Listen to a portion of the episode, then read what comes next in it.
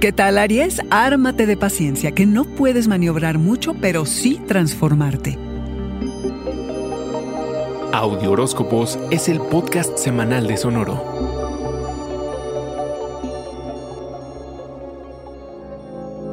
El sentir que tenemos un grillete que nos inmoviliza a todos desespera, pero sobre todo a ti Aries porque siempre empujas hacia adelante, solo que esta vez quizá demasiado y no llegas muy lejos es que Marte, nuestro planeta regente y dios de la guerra, tiene su segundo encuentro desde el 4 de agosto esta semana con Júpiter, el que todo lo exagera.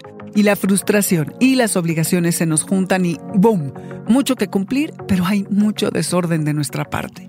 Hay que preguntarse qué necesitamos para que lo que hacemos sea gratificante sin que esto signifique sentirnos atados.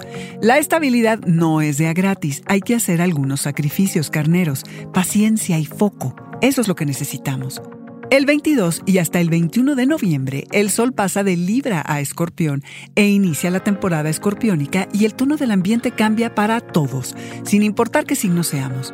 Revisar cómo usamos el tiempo, cómo hemos repartido los deberes y los recursos con quien sea que compartimos la intimidad es tarea fundamental para este periodo de nuestra vida. ¿Será que estamos dando más de lo que se nos pide o qué tal que es al revés? Que pedimos más de lo que nos corresponde. Mm, interesante, mucho que pensar. El caso es que no estamos satisfechos con el estado de las cosas. Queremos algo mejor. Necesitas cambios, transformar o transformarnos, ya sea nuestra personalidad, el entorno y o las personas con las que tenemos algo que ver.